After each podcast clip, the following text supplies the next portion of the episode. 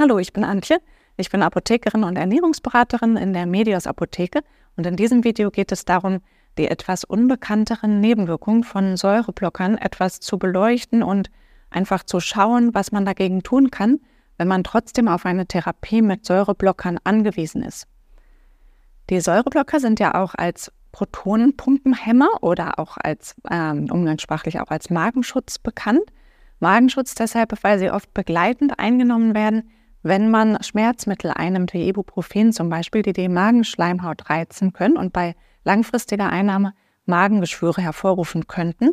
Und zu den Säureblockern zählen zum Beispiel die Wirkstoffe Omeprazol, Pantoprazol, S-Omeprazol und auch noch andere mit der Endung Prazol. Und wie der Name schon sagt, blocken sie die Säure im Magen, also genauer gesagt, hemmen sie ein Enzym in den Zellen der Magenschleimhaut, das Säure in den Magen pumpt und dadurch das Milieu im Magen dann sehr sauer macht. Nüchtern haben wir ohne Säureblocker normalerweise einen pH-Wert von 1 und nach dem Essen erhöht er sich dann etwas auf 2 bis 4, je nachdem, was gegessen wird. Also immer noch sehr sauer.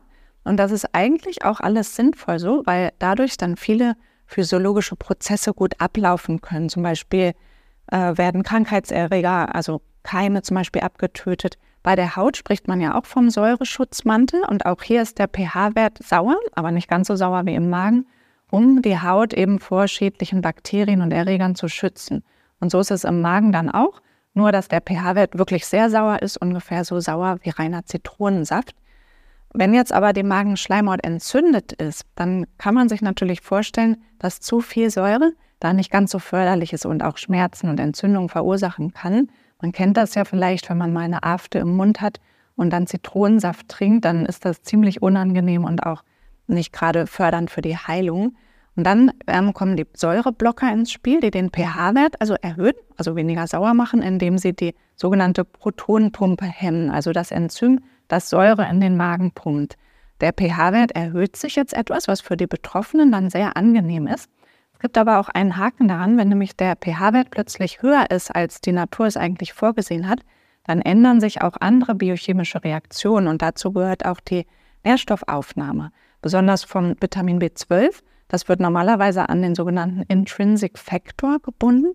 Das ist ein Protein im Magen und nur dann kann Vitamin B12 gut aufgenommen werden. Und diese Bindung an dieses spezielle Protein, also an den Intrinsic Factor, ist pH-Wert abhängig und funktioniert bei höherem pH-Wert dann gar nicht mehr. In dem Fall kann dann Vitamin B12 immerhin noch über, ähm, über andere Mechanismen aufgenommen werden, nicht mit Hilfe des intrinsischen Faktors, sondern dann durch die passive Diffusion. Das heißt, im Laufe der Darmpassage können dann über diese passive Diffusion so ein Prozent des über die Nahrung aufgenommenen B12s dann trotzdem noch unabhängig vom Magen-pH-Wert aufgenommen werden. Und das macht man sich dann auch zunutze bei einer Langzeittherapie. Das ist eine ganz gute Option, um trotzdem genügend Vitamin B12 aufzunehmen.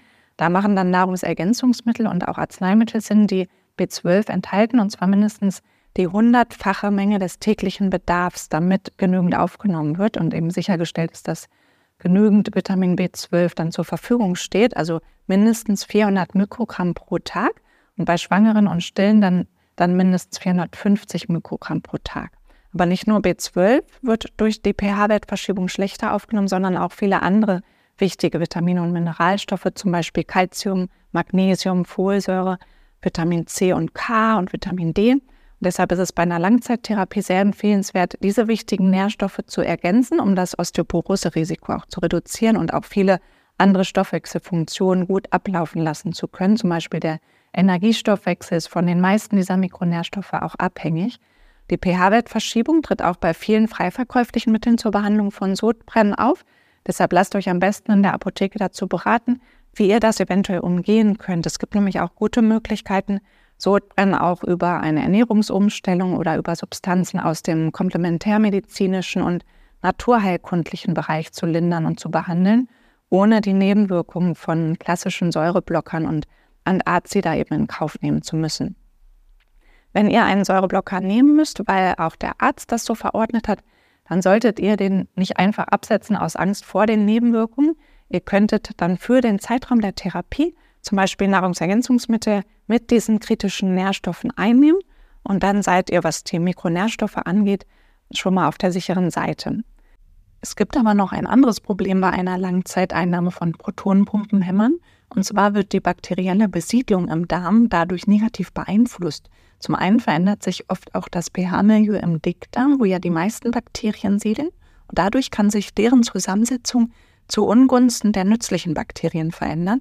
Und die Bakterien, die uns eher Probleme bereiten, wie zum Beispiel starke Gasbildung, fühlen sich dann wohler und können sich besser ausbreiten. Und zum anderen werden durch Protonenpumpenhemmer im Magen weniger Keime abgetötet, weil der pH-Wert dann ja höher ist als normalerweise. Und der hohe Säureanteil im Magen hat ja normalerweise auch die Funktion, Keime abzutöten. Und die können dann aber durch die pH-Werterhöhung in den Dünndarm gelangen, der normalerweise ja gar nicht so stark besiedelt ist mit Bakterien. Und das nennt man dann Dünndarmfehlbesiedlung oder SIBO. Und das muss auch wieder medikamentös behandelt werden, weil die Symptome extrem unangenehm für die Betroffenen sind und auch noch weitere Nährstoffmängel dann auftreten können. Die meisten klagen dann über starke Blähungen, teilweise mit starkem Durchfall oder Verstopfung, aber auch unspezifischeren Symptomen wie Müdigkeit oder Kopfschmerz. Und hier werden dann Antibiotika eingesetzt, die die Bakterien im Dünndarm wieder abtöten sollen.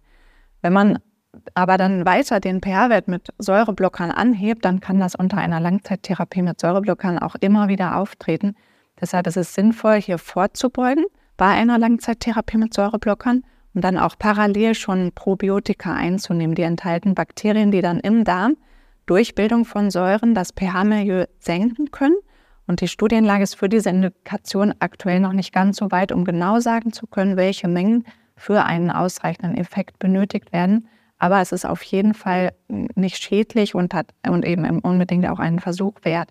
Schaut euch zum Thema Darmgesundheit auch gerne nochmal unser anderes Video an, das speziell auf diese Thematik eingeht, auf Darmgesundheit, fermentierte Lebensmittel und Ballaststoffe. Das ist auch unten im Text verlinkt. Ballaststoffe sind ja das Futter für unsere guten Darmbakterien und wenn man sie damit ausreichend füttert, dann können sie sich besser vermehren und das pH-Milieu im Darm zu ihren Gunsten wieder verbessern. Deshalb ist hier die Empfehlung, unbedingt auf mindestens 30 Gramm Ballaststoffe pro Tag zu kommen. Unterstützend können auch Ballaststoffpulver eingesetzt werden, zum Beispiel mit Akazienfasern, resistenter Stärke oder Inulin. Wir beraten euch natürlich gerne zu allen euren Fragen rund um Säureblocker und der Reduktion der Nebenwirkungen an unseren vier Standorten hier in Berlin. Dann vielen Dank fürs Zuschauen und vielleicht bis bald wieder in einem anderen Video.